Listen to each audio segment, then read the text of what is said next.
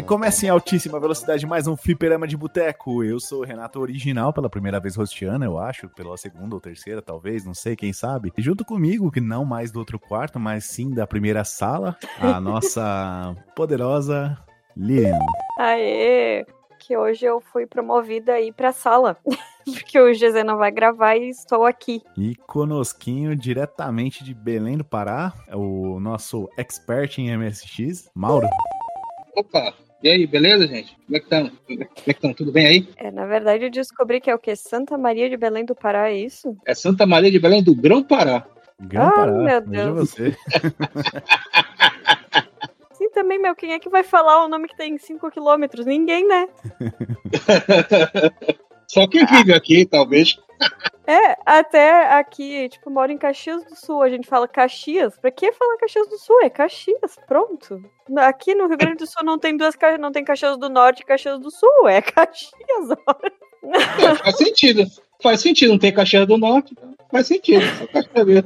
Agora, agora eu vou até procurar se tem Caxias do Norte. Peraí, gente. Eita. Não, no mínimo quem botou o nome ficou com medo que alguém copiasse, né? Só pode. Não, ó, não, então não tem. Mas tem Caxias do Maranhão. Tem Duque de Caxias também? Duque de Caxias. É, te- não, não sei. Tem rua aqui com esse nome. Que eu ia dizer, mas vou deixar um abraço aí pros nossos ouvintes nordestinos, em especial pra galera aí que gravou o podcast do Prince of Persia. Que eles estão no meu coração. Oh, que bonitinho. e hoje, então, né, a gente reuniu esse incrível grupo aqui pra gravar de uma velharia. Então, roda a vinheta aí. Se você quiser enviar um e-mail para a gente, você manda um e-mail para contato@fliperamadeboteco.com. Se você quiser entrar no nosso Facebook e o nosso Twitter, é facebook.com/fdboteco e o Twitter também é twitter.com/fdboteco. O nosso grupo do Telegram é t.me barra fliperama de boteco. E você pode também ajudar a gente lá no Padrim com algum dinheiro, alguma verba que você possa em padrim.com.br barra FDB. E roda a vinheta.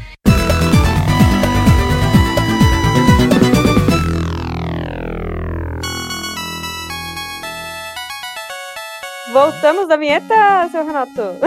Voltamos. Aê! E sobre o que nós vamos falar hoje? Alguém tem uma dica aí?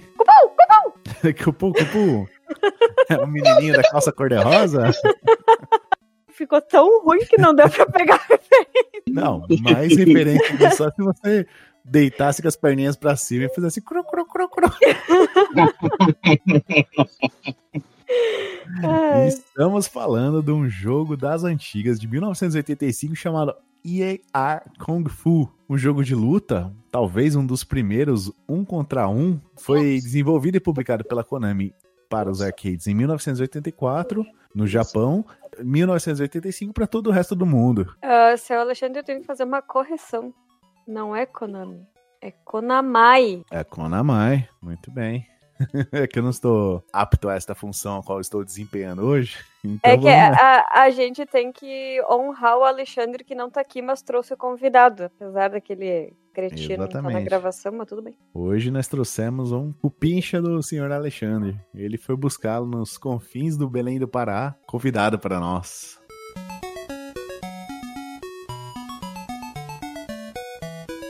É, esse jogo, né, junto com o Karate Champ da Tecnos, da Taist de 84, que cunhou os princípios de como viriam a ser os jogos de luta modernos. Mais pra frente a gente vai falar quais são esses aspectos. Mas uns dados interessantes, né? No Japão, a Game Machine listou EAR Kung Fu em sua edição de 1 de março de 85 como sendo o segundo arcade mais bem sucedido do mês. Eu nem consigo acreditar numa coisa dessa, sabia? Eu achei que ele fosse meio obscuro esse negócio. Jamais, cara. Nos Estados Unidos, ele foi eleito o sétimo arcade mais bem sucedido de 1985. E o jogo de arcade também foi um sucesso comercial na Europa. Ele teve porte para vários sistemas domésticos, né? Várias máquinas de escrever com tela que foram comercialmente bem sucedidas, tornando-se o jogo mais bem vendido de 86 no Reino Unido.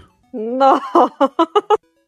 Eu acho que a gente nunca tinha falado especificamente do Reino Unido aqui no podcast. Grã-Bretanha, deu salve a rainha. O rei. É verdade, a rainha já era, cara. É, Ah, mas na época era certo que era ela que jogava. É, vai que, né? Você sabe. É. Vai que era ela que jogava fliperama com o Fred Mercury, né? Pô. Lançamentos desse jogo maravilhoso. Em arcade no Japão, 25 de outubro de 1984. No resto do mundo, em março de 1985. Para MSX, temos aqui o especialista de MSX na gravação, hein? Japão, em janeiro de 1985 e Zorópia, abril de 1985. Famicom. Tô fazendo um S2 aqui, ó. Na hora que você fala Famicom. Uh, Japão, de 22 de abril de 1985. ZX Spectrum. Eu nem sabia que tinha essa versão. Eu muito menos. É linda, linda, linda. Depois a gente Ah, fala tem sobre ela. pior. Tem pra Commodore 16. É, não. É, Zorópia, Augu- Au- Augusto. Augusto. de 85. Augusto, tá sabendo legal. Augusto. Vou até anotar aqui, peraí. Temos um novo mês no ano. É, mas não deixa de ser, não deixa de ser. Agosto de 1985. O que, que, que a pessoa fica me colocando os, os meses em inglês aqui, gente? Esse podcast é, do preguiça. Brasil, meu filho. É preguiça de traduzir. Ah, olha, vou te contar. Daí depois sai essas aí. Aí depois sai até ca- camiseta lá. Lilian falou Augusto. Pronto. Augusto, mês amigo. Já era, velho. Todo Augusto vai ser seu mês agora. Cara, precisei ir pra Retrocom pra conseguir provar pras pessoas que era console Sega. Olha, vou te dizer, não é fácil. Viu? Você vai provar que Sim. existe um mês chamado Augusto. É, cinco anos depois, eu tenho lá agora a foto pra comprovar que eu não tô errada. Ah, Commodore 64, Europa, 1986 e Estados Unidos, vulgo North America, em dezembro de 1986. Algumas curiosidades aqui, né? Veja você, número 1. Um. O jogo foi inspirado nos filmes de artes marciais de Hong Kong de Bruce Lee, com o personagem principal Ulong, que significa dragão, inspirado em Lee. Isso vem com aquela. é, eles botam até o nome, né? Bruce Exploitation. Que depois da morte do Bruce Lee, né? A família demorou para requisitar os direitos de imagem. E eles continuaram fazendo filmes e outras coisas com é, atores parecidos com ele. Então foi uma, foi uma loucura, assim, né? Aí, pra contextualizar, talvez pros nossos ouvintes não tão jovens assim, mas mais jovens, talvez não saibam direito quem é o Bruce Lee. Meu Deus, que ofensa. Não, pra mim que já eu sou de 83, já não tinha mais filmes. Ele morreu acho que em 78. Então já era uma coisa assim, mais pra uma geração um pouco anterior à minha. Mas Ah, aí mas- peguei o rebote. Lee Jian-fan, conhecido como Bruce Lee, foi um artista marcial, ator, diretor de cinema, produtor cinematográfico, roteirista, instrutor de artes marciais, filósofo e autor sino-americano. Ele é conhecido como o pai do Jet Kune Do, uma filosofia híbrida de artes marciais derivadas de diferentes disciplinas de combate, que é acreditada por pavimentar o caminho para as artes marciais mistas. Agora eu vou fazer dois adendos. Pra mim, o, o Long ali, ele me lembra aquele gato que fala O Long Johnson.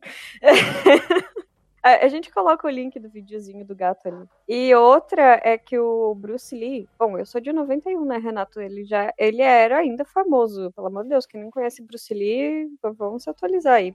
Eu, ó que eu sou a pessoa que eu menos conheço coisa nesse podcast, hein? Ele criou esse Jeet Kune Do, é assim que se fala, sei lá, né? Desculpa aí, galera. Porque ele hum, acreditava que só com as artes marciais em si não era tipo o suficiente para uma pessoa conseguir se defender na rua caso fosse necessário. E aí ele, ele comentava assim que a arte marcial tinha que se adequar ao corpo da pessoa e não a pessoa conseguir se adequar à arte marcial.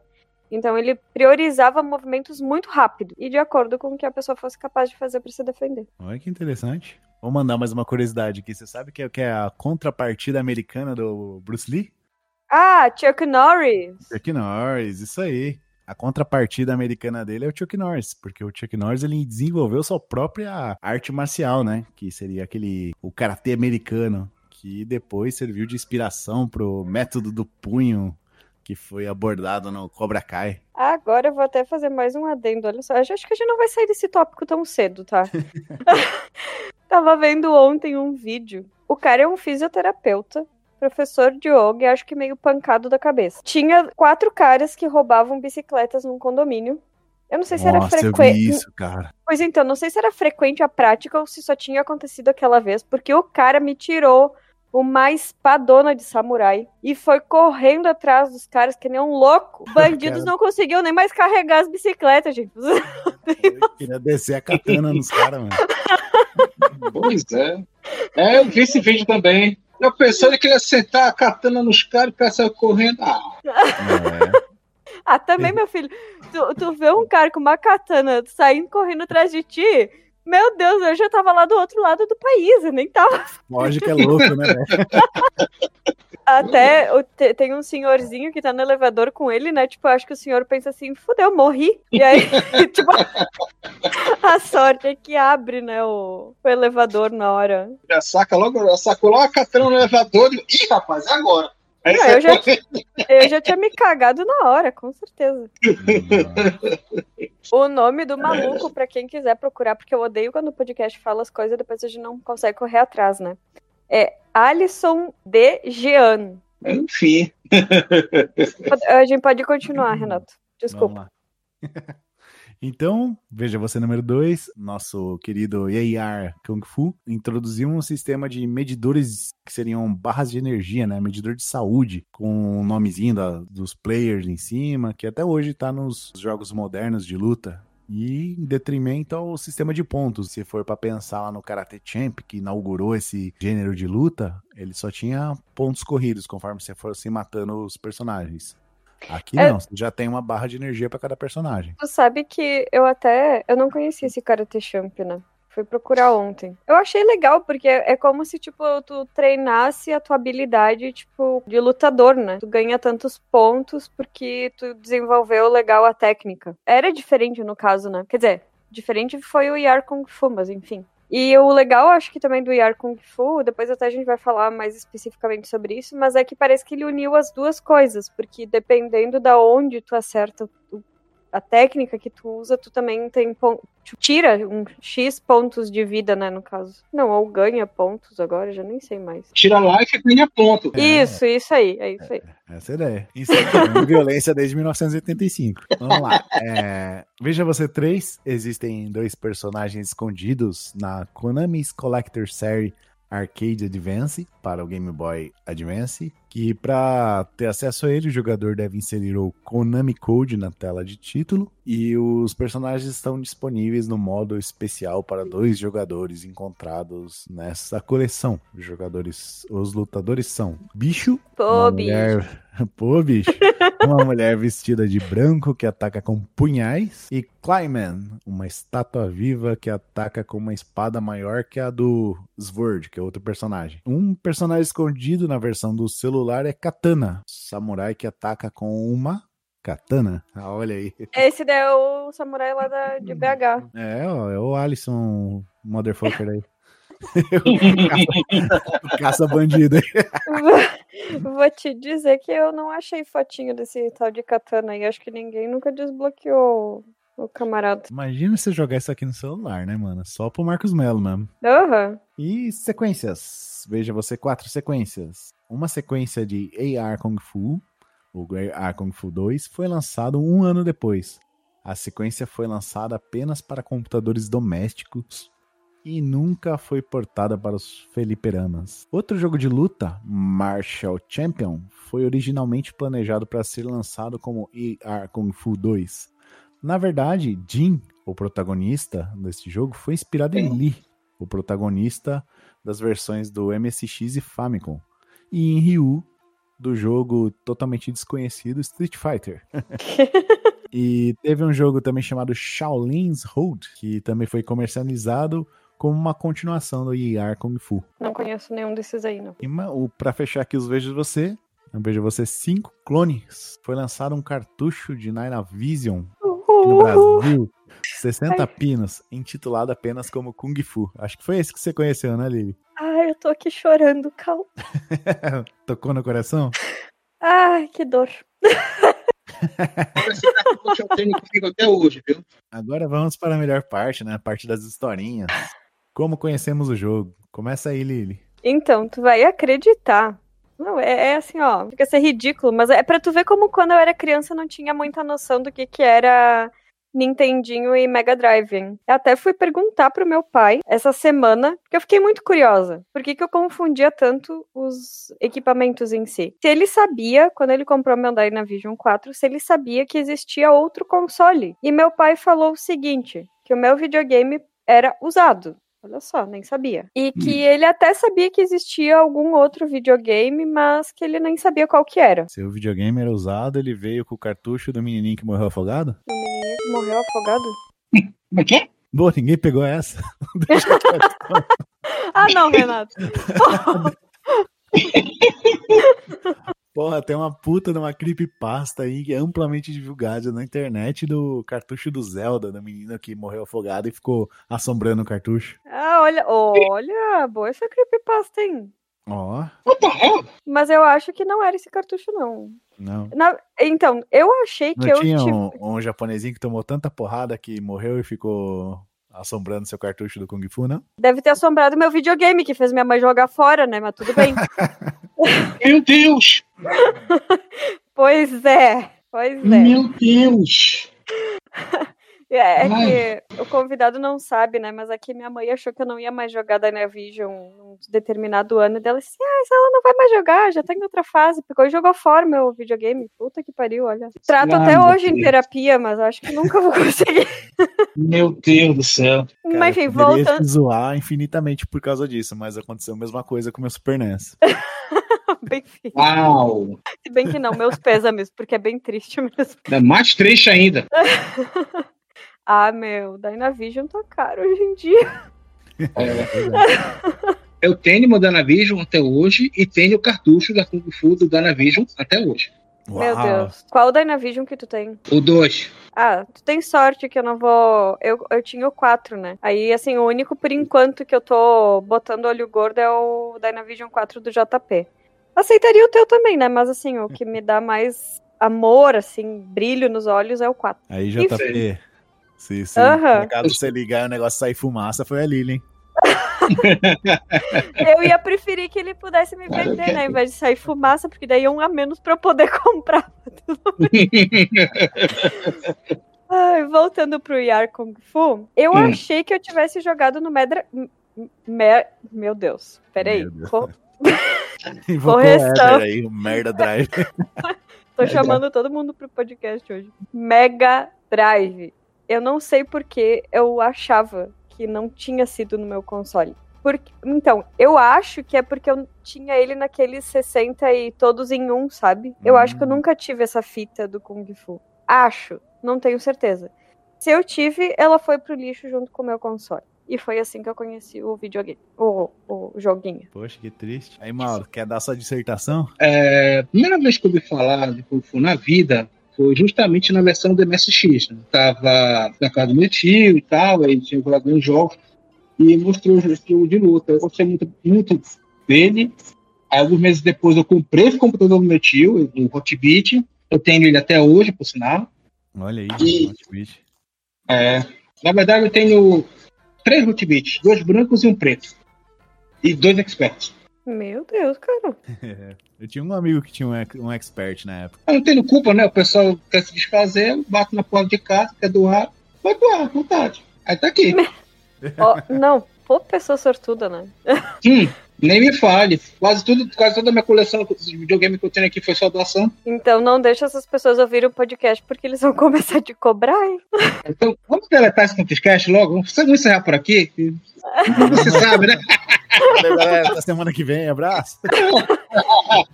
Essa gente nunca deve ter procurado no Mercado Livre o valor das coisas que tem, né? Mas tudo bem, deixa quieto. tá certo. Aí, beleza, eu joguei o Kung Fu, o Kung Fu do, do MSX e tal.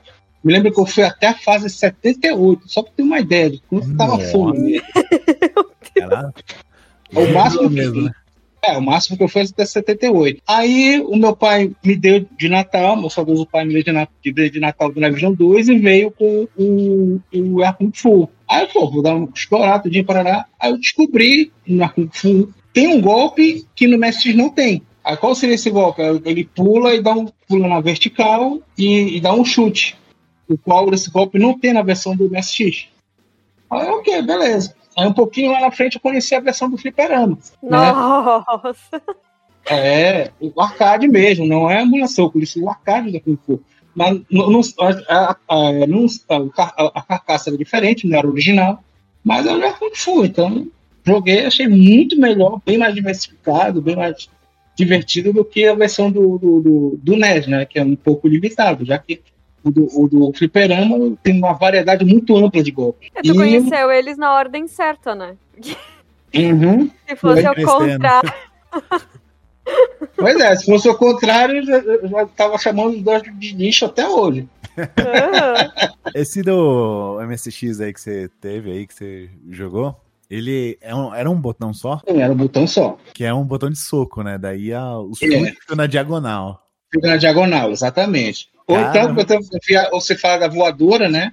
Aí pra dar, o, pra dar o chute tem que apertar o botão. Mas, mano, esse aí me deu um nó na cabeça fazer isso, jogar assim, cara. ah, bicho, aquele negócio. É, é, é, se você tem só isso na, na, na, na, sua mão, você tem que aproveitar o máximo que puder. Foi assim que eu fiz. Joguei ah, até a fase 78. Meu Deus. agora, agora no Nintendinho, hum, no Nintendinho descobri um macete legal, muito bom, maravilhoso que não só passei de 78, foi 99, a fase 00, depois voltou de novo e até zerei, até zerei o placar. Meu Deus, cara, conta aí. É assim, é, se, não sei se você testar que for jogado, não entendi. É, por exemplo, quando você dá um golpe, você pula, ele fica parado. Aí quando você cai no chão, ele se mexe. Beleza. Aí aproveitando esse, essa parada, o que é que eu faço? Eu acerto ele de um golpe, por exemplo, acerto ele, rapidamente eu pulo e dou um chute na cabeça dele. Aí fico, ele fica parado. Eu pulo, dou um chute, pulo na vertical e dou um chute. Pula, chute, fica parado. Pá, pá, pá, até matar ele. Pronto. Próxima fase. Meu Deus. o, ca... o cara zerou. Um bug, né?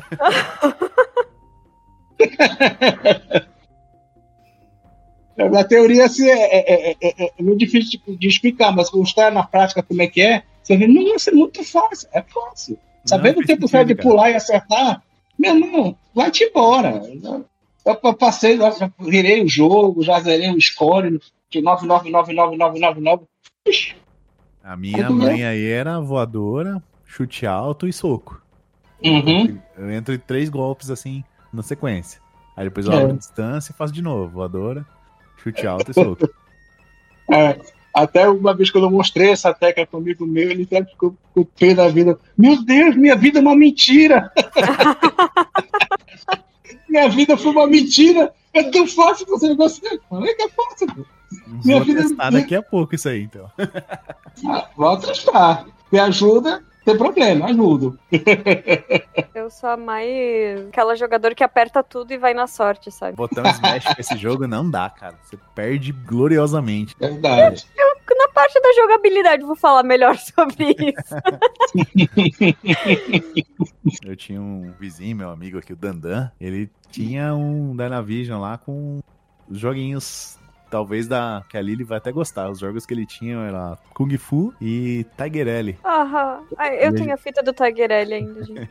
E a gente vivia trocando os cartuchos pra, pra jogar, né? Ele jogava os meus, eu ficava com o dele. Aí eu joguei bastante, assim, do NES, do cartuchinho esquisitaço aí da, da Navision aí, né? Que ele é maior, mas ele é 60 pinos. E na minha cabeça, eu não sei porque a label era azul, cara. Não sei, e eu achei a foto de um vermelho.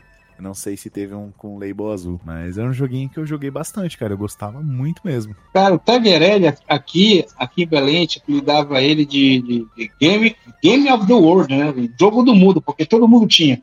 Ah, certeza, cara. Eu tenho todo mundo tinha o Taguerelli. aqui.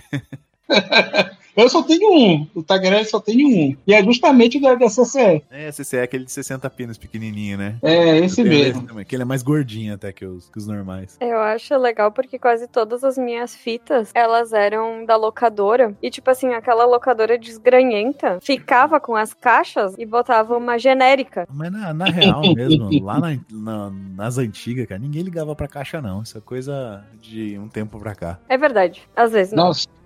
Não, eu sempre, eu sempre, sempre liguei pra, pra, pra caixa, sempre gostei de ver caixa. Algumas locadoras daqui de Belém, eles colocavam as caixas originais pra na hora de alugar, né? Pegar a caixa, poder ver como é que é o jogo e tal, pra, lá, pra justamente saber que tu tá alugando. E eu achava muito bacana, principalmente as embalagens japonesas, que eu achava muito mais colorida, muito mais bem trabalhada. né? Eu achava aquilo máximo. Pois é, a gente tem que chamar o Mauro pra gravar todas as velharias, Renato. Já vamos marcar o de Taguerelli já. Opa, selou o pacote. Eu nunca tinha ouvido essa expressão. O pacote, é boa, cara. Gostei dessa. Adorei.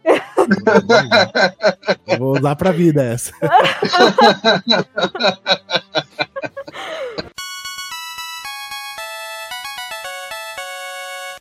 Desenvolvimento, segundo canal Retropoint. Eu vou falar Yar Kung Fu, porque pra mim sempre foi Yar Kung Fu. Eu falo Pode só ser- Kung Fu, meu, não tem Ah. Pode ser, pode ser We Are Kung Fu também, se a gente quiser. Ah, você sabe o que, que significa esse yeah, É um, Ah. um, dois. Seria mais ou menos o One, Two Kung Fu. Olha só, eu achei que fosse o nome do golpe. Yar! Ligar o Carlos Alberto e falar contigo. Não, puta que pariu, ó, me, com- me comparar com o Carlos Alberto é, é foco. Não, é, é um bastião. Olha a risada igualzinha aí. Não vou precisar nem pôr a risada ali. Na edição que já saiu igualzinho. Ai, Deus, acho que até o meu vizinho lá da outra quadra escutou essa minha risada agora. Ai, voltando. Kung Fu, de 1985, não foi o primeiro jogo de luta. Talvez ele possa dividir esse título com o Karate Champ, de 1984. Ninguém lembra do Karate Champ. Alguém lembra do Karate Champ? Eu me lembro, cara, tem tempo. Eu joguei. Ah, também? Tu tem tudo, né, meu filho? Não, eu joguei, eu joguei no arcade. Eu joguei no arcade. Oh. vou, vou, vou me redimir, é que eu não, não conhecia nada nessa época. Enfim, mas cunhou comportamentos que foram adotados por outros jogos, inclusive Street Fighter, que só veio em 1987 e estão presentes até hoje. Parênteses. A placa de arcade é um Konami 6809, baseada na CPU, meu Deus, M6809. Tem uns Uhum. arroba aqui que eu nem sei de onde é que veio. 2 MHz e Z80 como chip de som. A mesma da Track and Field, eu só conheço marca de roupa disso. Road Fighter e Circus... Ai, Circus Charlie. Aí, mais um Track and Field só conheço pelo Hyper Olympics. Eu não conheço por Track and Field, sempre conheço com Hyper Olympics. Super Olímpico, pode crer. É, e eu joguei, eu joguei tanto, eu joguei a, a- o- a- a- o arcade original aqui. Um dos poucos milagres daqui do, do fliperama aqui de Belém, que no Hum, caso aqui dificilmente uma máquina original vinha para cá. Esse é um, um, um caso, digamos, um- um muito bem raro. Eu joguei o- a versão, o, o arcade original do Hyper Olympics aqui. Era no botão, né? São dois botões. Nossa, pegou umas coisas cavernosas, hein? Ah, meu, aqui é 76, rapaz. Me respeita. Ó, muito bem. Cara, é- Ô, Mauro, antigamente os caras prendiam fliperama aí também ou era só pra, pra cá? Como assim E prendia? Podia ter uma casa de flipper aqui que baixava a polícia, fechava e levava as máquinas embora, te falando que é máquina de jogo de azar. Ah, Isso não, aí- felizmente, felizmente isso nunca aconteceu por aqui. Claro, isso é, no- olha, isso é, isso é novidade pra mim, viu? Que coisa, cara. Pois é, cara. Foi até mais ou menos no começo dos anos 90. Antes disso, era. Acho que eu só conseguia jogar fliperama na praia, né? Aqui na praia era um negócio meio sem. terra Mas sem olha- lei. É, mas a hora que você entrava aqui pra capital, pro interior aqui, mano, era, era tenso. Também vou, que vou te dizer, né, que de fato não deixa de ser um jogo de azar, uma máquina de arcade, né? Porque o que leva de dinheiro aquele negócio é, é surreal. Ô, Não, aqui foi, tudo de boa. Aqui é tudo, foi tudo liberado. Não tinha essa coisa, não. olha aí. Tinha muita casa de fliperama aqui, aqui em Belém. Esse Motorola 6809, né? Ele é uma variação do Motorola 68000, um pouquinho mais avançado. Então ele tem umas melhorias e ele é melhor que o MOS 6502, que é o do NES e tal. Então ele tem umas funções a mais. Então ele é um pouquinho mais avançado que o 68000.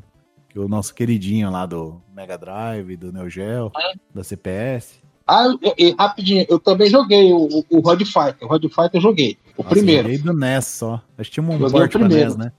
É. Eu, joguei primeiro do MSX, depois o do NES e depois joguei do Fliperama. E claro que eu fiquei espantado. Meu Deus, o carro é muito mais rápido do que eu estava acostumado a correr.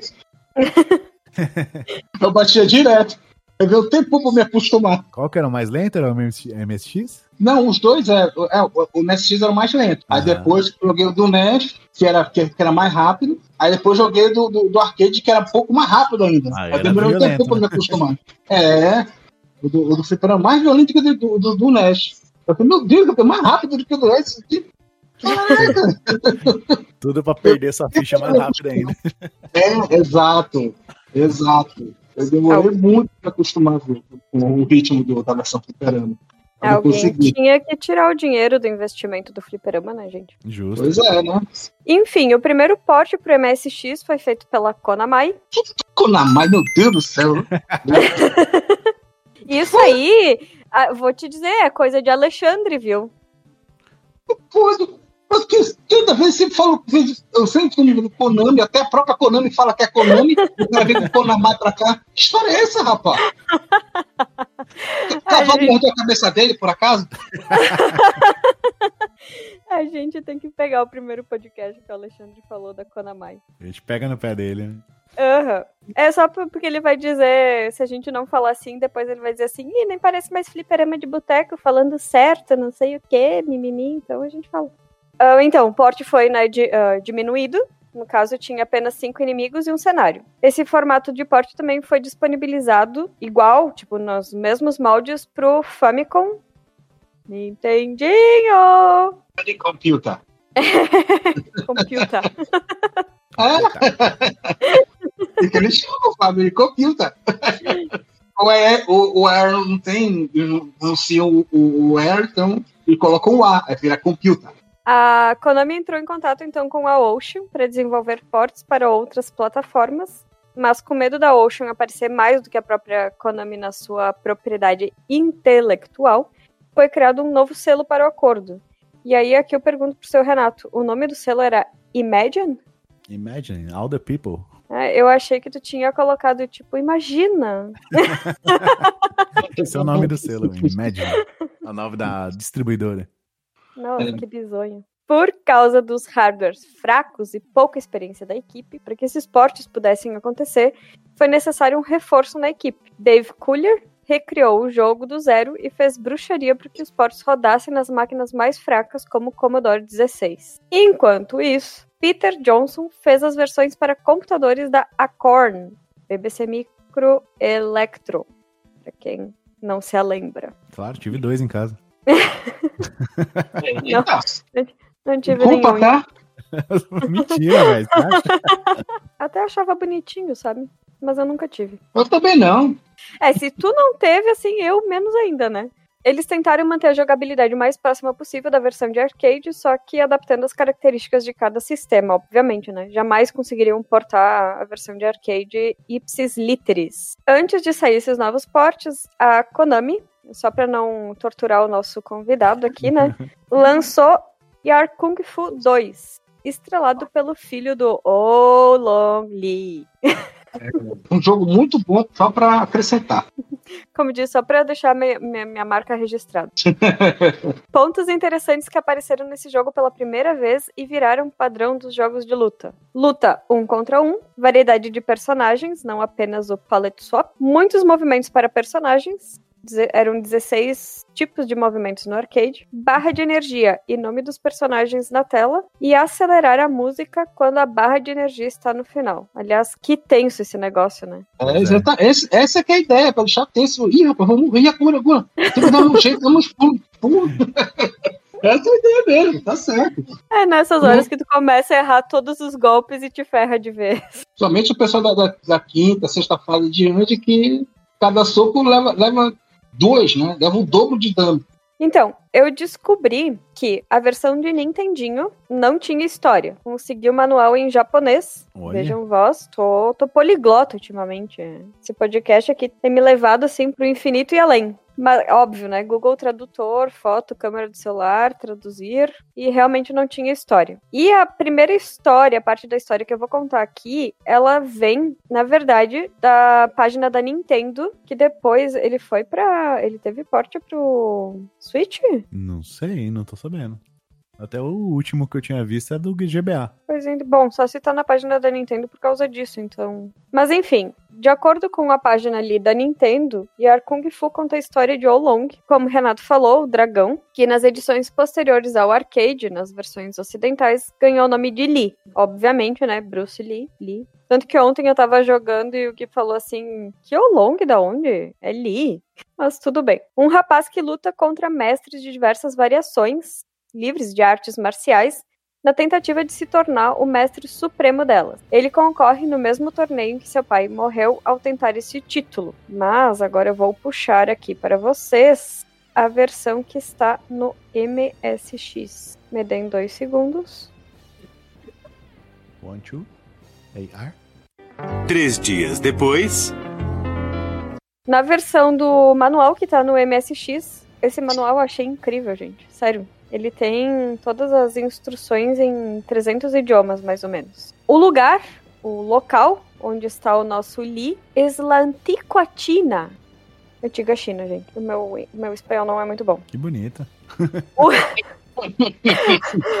e o tempo, o período histórico, ele é definido como o final da dinastia Qing. Todo o reino está agitado e com problemas devido aos atos cruéis e selvagens cometidos por la terrible banda del trio Chop Suey. Deve ser daí que veio a música Chop Suey lá do System of a Down. Eu pensei que eles estavam comendo esfirra. Eu ia falar, que esfirra? Toda hora.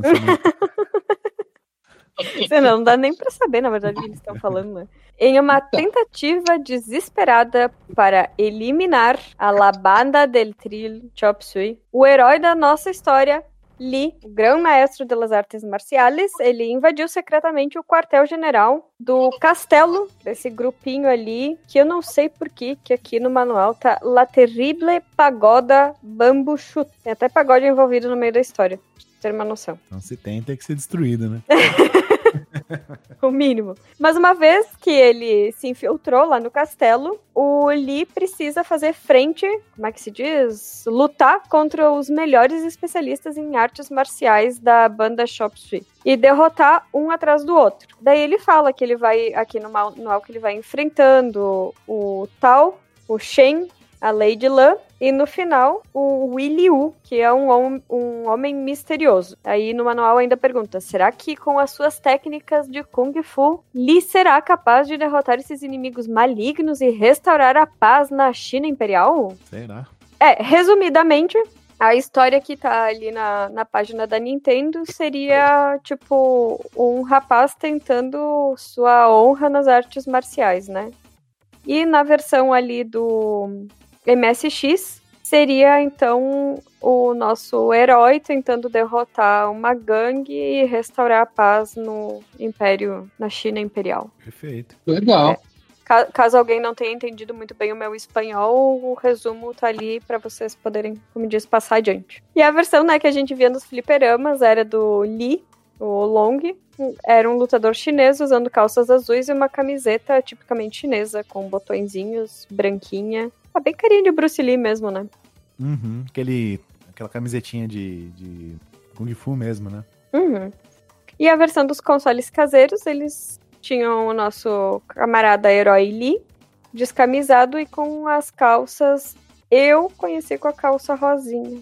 E a rosa era do NES e a azul do Hum. MSX. O MSX, exatamente. E a jogabilidade é aquela coisa, é um jogo de luta, um contra um, e os inimigos têm diferentes características e estilos de luta. É, não temos pro personagem principal, né, o uso de magias projéteis, tipo um Hadouken, assim, algum golpe especial. Mas a gente tem inimigo que gospe bola de fogo.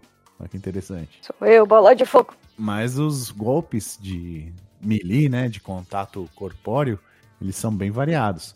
Por exemplo, no arcade, você consegue fazer 16 golpes possíveis. Como é que funciona isso? Ele tem um botão de soco e um botão de chute. Esses botões de soco e chute sozinho não fazem nada, mas ele tem que ser associado a uma das diagonais ou dos direcionais. Então, soco mais pra cima é o, seria um pulo com soco, soco pra, mais diagonal é, esquerda superior é um soco pra cima.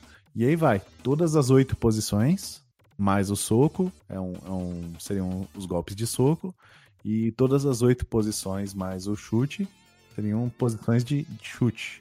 Tem uma posição de soco aí que parece que o cara fez um espacato e deu uma alongadinha pra lateral, assim. É, pois é, isso é bem legal. É diag- diagonal esquerda inferior, né? E a outra é uma que eu vou treinar pra conseguir usar em algum momento que eu precisar, que é tipo uma ponte. Ponte pra quem faz exercício, né? Pra quem não faz, aí fica complicado. Mas tá de barriga pra baixo, com os joelhos dobrados, os pés apoiados no chão. É como se ele levan- se levantasse, ah, levantasse a bunda e desse um chutinho com o pezinho pra trás, uma das pernas pra Uau. trás. Na versão do Commodore 64, ele tem 10 golpes, então são 8, que se- que seriam mesma, essa mesma lógica com um botão Fire associado, que só tem um botão, e dois sem apertar nada, que são as diagonais inferiores. Aí você não precisa apertar botão. Aí a versão de NES é um pouquinho mais simplificada. O soco no botão A, pra baixo e soco é um soco agachado, o B é um chute, B pra baixo é um chute com rasteira. Se você segurar pra trás ou pra frente, mais chute é um chute alto, né, que pega na cabeça do oponente, e tem um pulo mais voadora, são seis variações. Aí o MSX, talvez o Mauro consiga explicar melhor aí, que é uma loucuragem, né? Você usa as diagonais e um botão que é o soco. Exatamente, pra diagonal mesmo. Não tem, tem qual diagonal chute, você pode dar chute de só, chute só com, com, o- só com controle. Pode dar só com controle. Você não dá chute com controle. A não ser que você vá fazer uma voadora. Aí você pode dar, pode dar o, o chute na voadora com o botão, entendeu? Quando eu joguei aí, cara, eu joguei numa, tipo uma feira dessas de MSX. Foi em Jaú. Num controle banana, cara. Imagina como foi horrível jogar isso no controle banana. Não, foi ótimo. Eu adoro aquele controle. Cara, eu me senti totalmente desconfortável chutando na diagonal. Até eu entender, cara. Foi um, sem brincadeira, foi uns 10 minutos pra até entender o que tava acontecendo, o que tava acontecendo, né? Uhum. Cara, muito tranquilo. Eu gosto daquele controle banana. E, aliás, o controle, o controle do, do. Só um parênteses rapidinho. O controle da Navision 3, né? O Turbo Jet Control, pra mim, é o melhor controle de NES que eu joguei na vida. Só que o meu irmão e eu fizemos uma pequena adaptação nesse controle. Hum, Porque não, sei se vocês se lembram, esse controle ele tinha, ele tinha quatro botões, sendo que são três botões A e um botão B. Eu achei isso ridículo, porque só um botão B é personagem. Como a gente veio oriundo do controle banana, primeiro lá do Banabis, é, meu irmão e eu, a gente sentou, deu uma olhada, examinou e viu pra- como é a gente conseguiu descobrir o, digamos, o caminho do circuito para saber quem é o botão B e quem é o botão A. A ordem do controle era assim: o, os dois, o botão de cima é o A, o gatilho é o B e os botões de baixo são A. A gente conseguiu mexer para que o gatilho que, que era B virasse A os botões de baixo que eram A virassem B. Meu irmão, depois que a gente fez essa troca, acabou, cara. Aí se tornou para mim o melhor controle de NES da vida. É o Net Contra. o pessoal mexia em eletrônica. Não, a gente fez controle arcade caseiro aqui em casa na época do MSX, então a gente já meio que sabia o que fazer. Olha só. É, então, então, o cara botou uma caixa ali, a gente co- cortou, fez as medidas, pegou o controle do banana da Navision, a gente fez um tipo um- uma extensão, botasse o controle arcade com os botões ali, a gente improvisou. E o controle durou anos na nossa mão, o controle arcade improvisado que a gente fez. Até no MSX a gente fez também, a gente fez usando, é, é, fazendo um fosse curto na pinagem do teclado, porque tinha jogo que pedia teclas extras, né? Então nós pegar no teclado é, era, era, era horrível. A gente fez um, então umas gambiarrazinha com os botões. Faz um curto do pino tal com pino tal. Ah, da letra P. Pino tal com pino tal, ah, eu não sei o que e tal. É claro Ah, que isso era. É, é claro que isso era perigoso, né? Mas como a gente não usava muito, então é, ficou de boa. Ficou de boa e o, o- desde, desde então o computador nunca deu pau. Fazendo esse curto assim, meio que na brabeza, felizmente a gente usava direto, o controle nunca deu. O, o- o computador nunca deu pau fazendo esse- esses curtos, nessas gambiarras que a gente fazia. Enfim, funcionava. Gambiarra bem feita. É, gambiarra bem feita. Gente não conhecia, a gente não tinha muita, muito, muito conhecimento de, de eletrônica na época, a gente fazia é, o que tinha que fazer. Para dar uma, uma agilizada, uma agilidade melhor na hora de, de- de jogar os jogos em si. Tanto no, no- no caso do, do MSX, né? Da do Nintendinho, como eu falei, a gente fez essa alteração no controle. Acabou. Esse aqui é o melhor controle da minha vida. Assim, para Nintendinho, é o Turbo Jet Control com essa modificação. Acabou. E agora os gráficos aí, o que, que vocês acham? todas as versões elas derivam do arcade, menos a do NES, que tem um design meio próprio, né? Aí o, a, as outras, elas têm a base no arcade, mas elas são o bonequinho um pouquinho menor, o, a, as cores um pouco é, diferenciadas, né? Paleta reduzida, mas é tudo baseado do, na versão do arcade. É, eu vou te dizer que ainda eu achei o mais bizarro. Apesar de ter lá os Commodore que tem suas dificuldades, assim, mas do ZX Spectrum. Cara, o personagem é meio transparente. E aí a, a, ele vai mudando de acordo com o fundo. É muito bizarro. Ah, é o que dava pra fazer, né? Coisa do ZX Spectrum, isso é dele. Não tem, não tem como. Isso é coisa desse Spectrum. Ele assume o fundo pra ele, é transparente, como foi, isso é normal. Seu ZX Spectrum é, é corriqueiro. Não tem como. Pensa, cara, tu de repente vai procurar o teu personagem, tu nem sabe mais onde é que ele tá, ele tá camuflado com o fundo. É, isso é coisa desse Spectrum. Não tem como. A trilha sonora foi feita por uma moça chamada Miki Higashino, que ela é responsável pela trilha do Yar Kung Fu, o Nightmare do MSX, Salamander. Gra Gradius 3, Tartaruga Ninja, Surprise Attack. Monstra. né? É, ela, monstra. e ela Uma começou, monstra, como diria o Neto. Uma monstra. ela começou lá como estagiária da Konamai e depois se tornou compositora principal. Uma monstra. Uma deusa sagrada da, da música. Praticamente a Change Mermaid, né? É. Não, E cara, a eu vou senhora do Knightmare, do Knightmare pro, pro, pro MSX também foi ela. É, eu gostava do Nightmare. Legal demais. Eu Eu ia- ainda gosto, até hoje. Até hoje eu gosto dele. Eu só joguei ele por causa do meu irmão mais novo. A gente, na época, foi assim, essa história rapidinho. Meu pai tinha comprado o Hot Beat, e aí depois ele comprou o gravador, a gente tava em duas semanas juntos, a gente foi caçar jogo, lá na Medlo. A gente falou, vamos ver né, o que, que tem aqui e tal. Um bando de fitas, a gente é software, não sabia pra onde começar e tal. Aí o que, que a gente vai comprar? Que a gente sabia, não conhecia nada de, de jogo, de, de MSX, além do, do, do- dos Goonies e dos Caça-Fantasmas, então não sei. Aí o meu irmão mais novo, pode escolher essa aqui. Essa, essa aqui, ah, essa aqui, tem certeza? Tem, tem, vou escolher essa aqui. Vai mesmo? Tá, bora.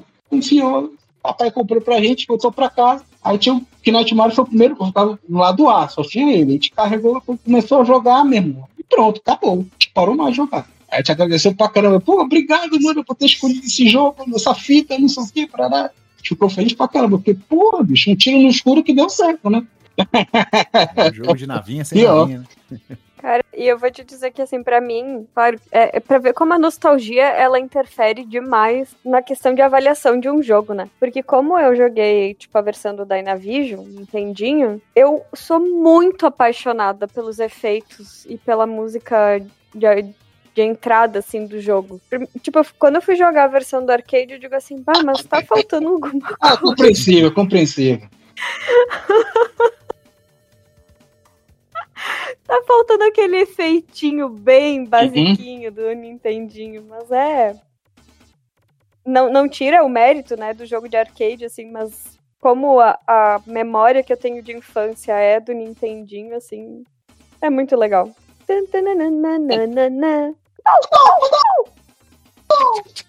Muito bem.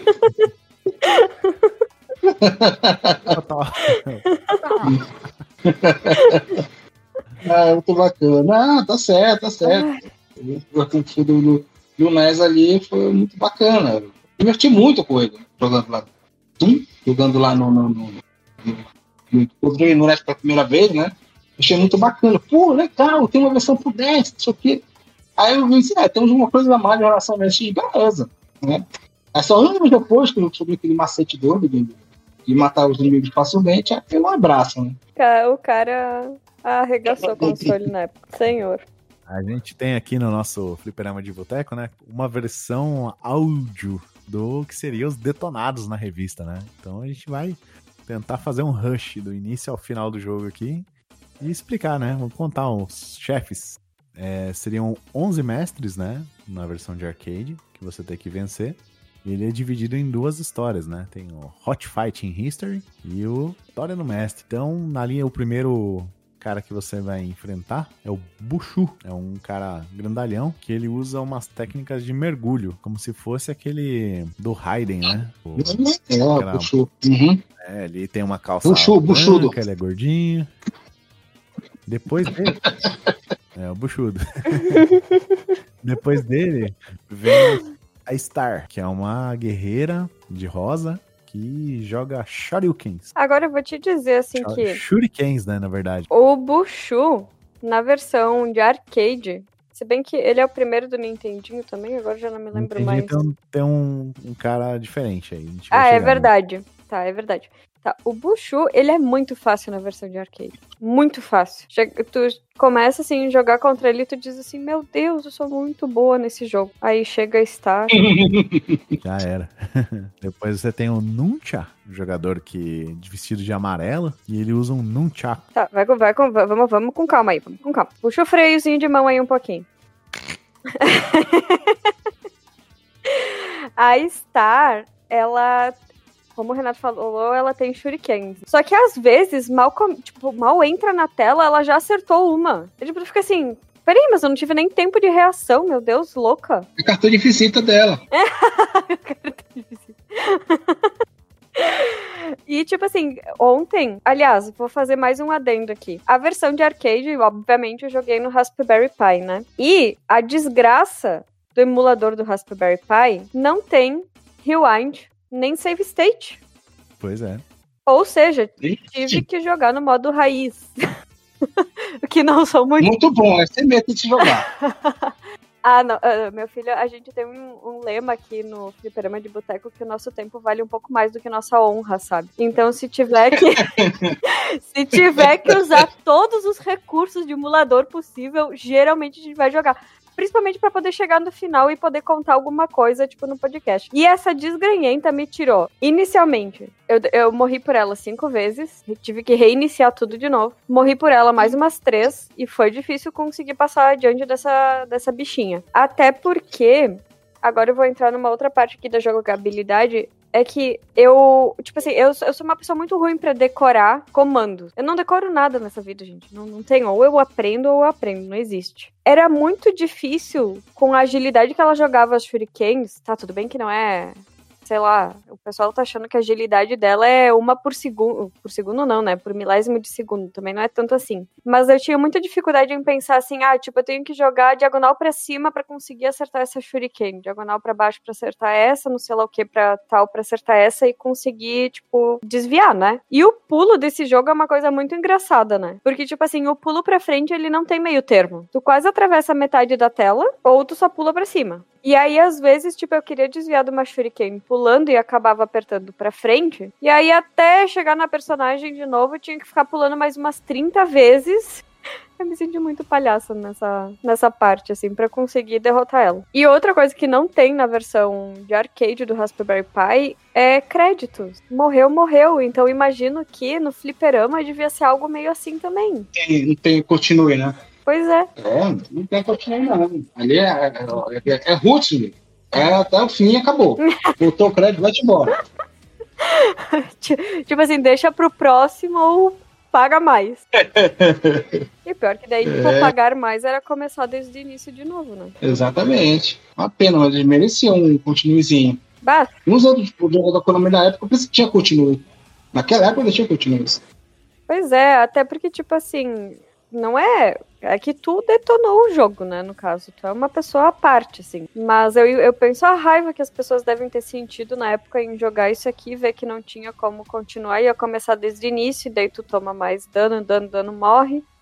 E a Star, quando ela morre, ela é a única que ela fica, tipo, deitadinha de bruços no chão, né? Os outros, eles. Com as pernas pra cima, né? Aí, enfim, na, na versão do Raspberry Pi, o último chefe que eu consegui derrotar foi o, o Nuncha. Perdi pro Poli e não consegui mais avançar no jogo. Tinha o maninho de amarelo ali, que ele usa um Nunchaku, né? Uhum. O Pole, ele usa um pedaço de pau, né? Daí que vem o Um bastão, polidense aí. um. Uhum. Então, E é difícil chegar É, perto desse cara e acertar golpe nele. aí depois dele vem um Fiddle, vários carinhas vindo ao mesmo tempo, né? Fiddle é bônus, né? É, O Fiddle é bônus. É o bônus. Só pra distrair. Só pra distrair. Você dá aquela relaxada, né? É. Tudo é bônus. Porra. Logo depois você começa a história do mestre. Primeiro é, inimigo é um cara da corrente, né? Calça azul, chamado Chen. Nome bem sugestivo, né, É, Chen? Pois é. Ah, Eles a corrente, né? Tá bem sugestivo, né? Nunca Assim. cheguei nele, então não posso falar nada sobre. Nós temos o Club, que é um cara com clava chinesa, gordinho também. Todo mundo é gordinho nesse, nesse jogo, né? Aí nós temos. É. Não, é que eu ia dizer que o pessoal das artes. Se bem que o pessoal das artes marciais não costumava ser nem muito gordo nem muito forte, né? É. Geralmente são pessoas mais esguias e, tipo, ágeis. Mas enfim, podem ter se inspirado nos lutadores de sumô também, né? Aí nós temos aqui a Fan, que provavelmente deu origem a Mai, a Kitana, né?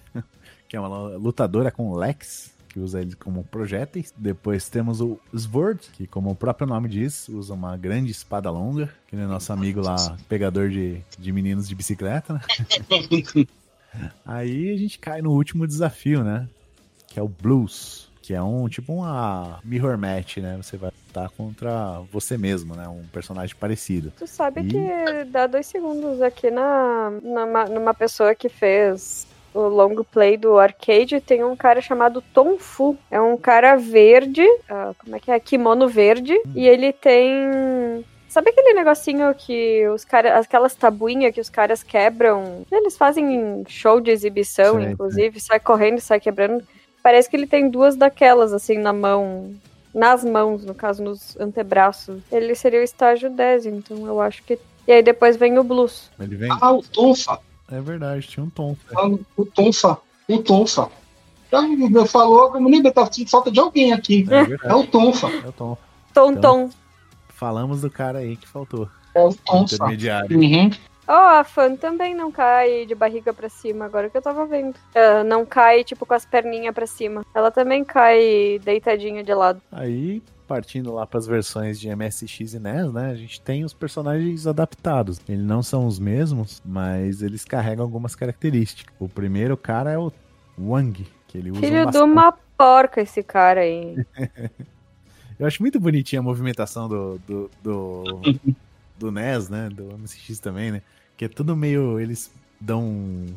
Como eu posso dizer, cara? É meio frame a frame, né? Você vê assim.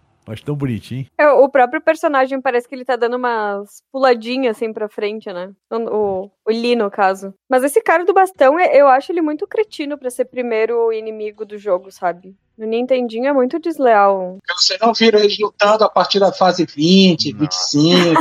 são, são os diabos encarnados em pessoa.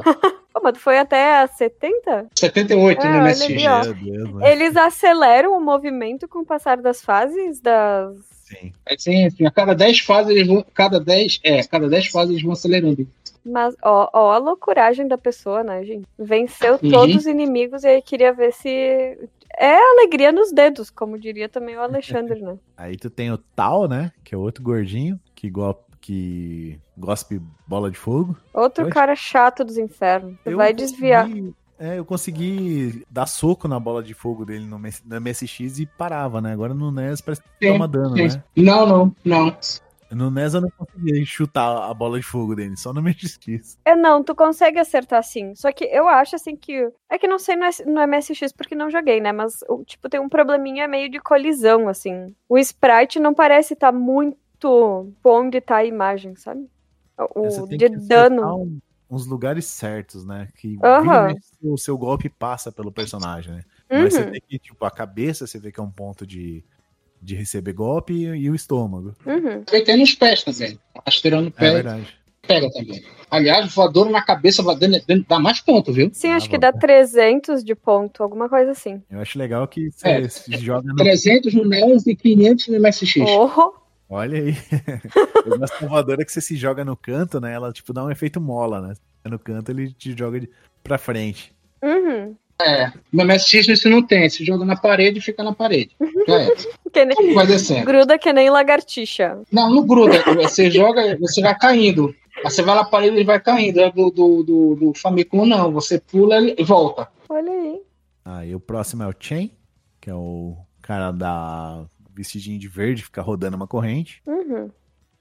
É, a corrente dele estica longe, roda perto, tem que ficar meio esperto. Depois temos a Lang, que seria uma versão da Star, né? Que joga Shurikens. Uhum. Uhum. Eu consegui chegar, eu consegui derrotar ela, mas foi meio dificilzinho também. E nós temos finalmente o, o Mu, ou U. Ele é U na MSX e Mu no NES, que é um, Uhum. é um gordinho. De calça branca. Exatamente. Esse aí eu não consegui derrotar, não. Eu sim. Desculpa, tá? É, é que sim, né, meu filho? Tu derrotou ele 934 vezes. É só seguir o patrão, moça. Só seguir o patrão. Agora se for jogar o do Nest, vai ver como é que é facinho matar ele. Ah, É, é que É que também eu vou te dizer que eu não me lembro na época se eu consegui derrotar ele. Talvez, talvez até. Até sim.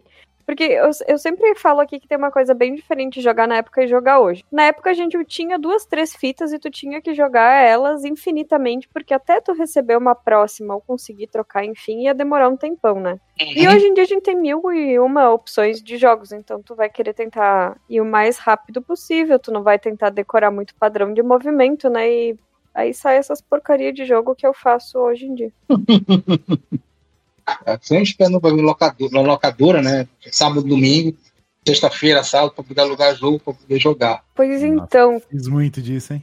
Uh, tem me falha. acreditem que locar jogo eu acho que eu nunca loquei na vida. Herege! Meu Deus do céu! O caso raro, nunca aluguei o jogo. Meu Deus! Onde é que tu mora, mulher? Pelo amor de Deus! Pois é, mas então, uma hora que assim, ó, tipo, a minha mãe só me deixava jogar nas minhas férias escolares. Eu não podia jogar durante o ano. E aí as pessoas vão dizer assim: "Não, mas tu, como é que tu não jogava se tu ficava em casa de tarde sozinho, não sei o quê?". Minha mãe levava os cabos dentro do carro dela, bem simples. Ah, Jesus! Não aí, né? tinha. Tô imaginando a cena aqui, meu Deus do céu. Hoje em dia, a Lili tem um grupinho de WhatsApp com a Larissa Manuela, né? Ah, Ah, não.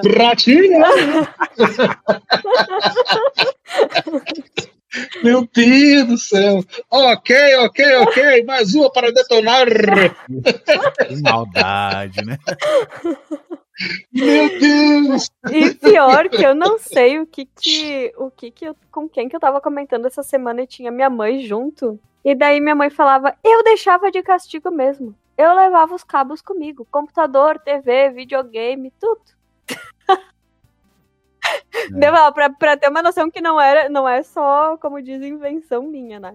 Mas daí, o que que isso, o, o que que isso fazia? Com que eu jogasse aquelas três, quatro fitinhas e minha prima tinha o Mega Drive, então a gente ficava dias na casa da minha prima, uns dias na minha nas férias, e a gente acabava jogando aquilo até fechar, porque acabava não comprando, não alugando, porque nossos pais pensavam assim, não, até vocês não acabarem isso aí, não se enjoarem, a gente não vai comprar outro, entendeu? Tive um pai bem generoso, porque minha criação no de videogame, ele deixava eu jogar de boa, a gente ficava jogando desde que a gente estudasse. Chegava em casa, passava ali, estudasse, beleza, agora pode jogar. Aí quando vinha o horário de prova, né, que era avaliação, acabou, mano. Fecha tudo, é, é, é, guarda tudo, agora você vai ter que estudar para a prova. Aí vinha último dia de último dia de aula, era, coisa, era, era finalmente era a coisa mais maravilhosa do mundo terminava a prova, vinha correndo para casa para montar o videogame. Não, acabou a prova, acabou a avaliação, agora vou jogar. Vou jogar. Acabou, não tem problema. Acabou, acabou a avaliação, bora jogar. A gente ficava jogando. Ele torcendo para não pegar a nota vermelha. A nota vermelha, acabou. Duas, três semanas sem jogar. E a gente na pira, né, na, na, na, na coça, querendo jogar, a gente conciliava muito bem, né? Tudo com videogame. A gente ia na, na- na locadora, e nas, nas negociações de fita, o, o- o meu pai nunca se intrometeu. Vocês que conhecem, então vocês que, que sabem o que fazer. A gente ia loca- e só levava a gente para locadora para alugar. Ficava esperando a gente alugar as fitas para voltar para casa. Depois a gente ia sair sozinho, já não precisa mais de ir acompanhado. Só tá aqui dinheiro, vamos lá, vamos alugar. Eu tinha- economizava o dinheiro do ônibus, às vezes, para poder ir lá na locadora no, na- no sábado. Locadora abria nove, nove da manhã, oito e meia já estava na porta Nossa, esperando para abrir. certeza, velho. Sentadinho lá na, na portinha esperando abrir. É, exatamente. A garotada lá conversando, falando sobre o jogo e tal, batendo papo direto. E a gente esperando, da 8 horas ou 9 horas, pra poder. Bora, abre, eu quero lugar do jogo, bora. Aí quando tinha pro- promoção, aluga duas e você pode devolver em três dias e tal. Na sexta-feira, era uma tristeza. Chegava na locadora, só tinha as migalhas. Era, era assim com filme também. Nossa, dependendo do horário que Uhum. tu ia alugar e se tinha promoção, tá, tá ferrado. Sim. Um primo meu, ele trabalhava numa locadora, ele sempre levava o Super Nintendo pra gente. A gente alugava o Super Nintendo, tipo, sábado, 8 da noite, e tinha que devolver segunda-feira, 8 da manhã, Sim. entendeu?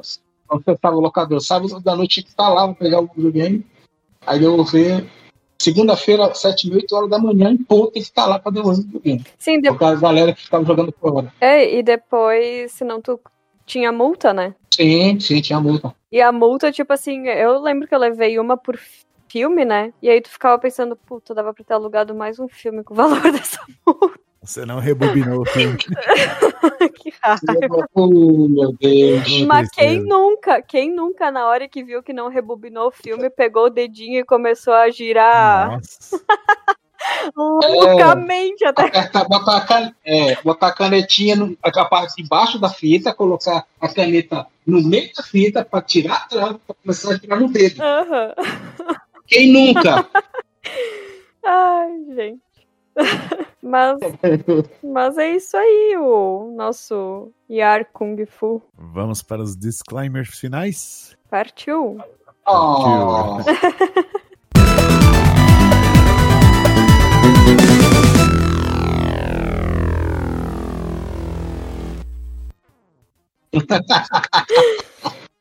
Então aqui estamos de volta para os disclaimers finais, onde a gente dá nossas palavrinhas, nossos pitacos, é, conta o que, que achou do jogo, o que, que achou do podcast. Explicando aqui para o nosso convidado, né? A gente tem alguns selos que a gente atribui ao, ao jogo, né?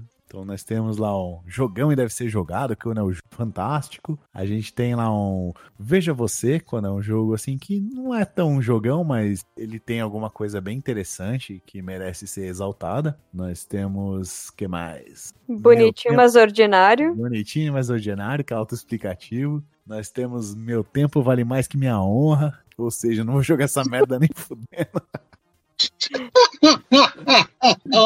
Então, E- come, E começa tem, o festa, e tem o festa de ficha também. Festa de ficha, ó, isso é bom, hein? festa de ficha. Hum, Lili, começa aí pra puxar o trem. Ah, e o meu eu tenho certeza que a nostalgia vai pesar mais nessa, nessa minha avaliação Ah, aqui. meu porque- também, já coloquei os óculos aqui. da nostalgia.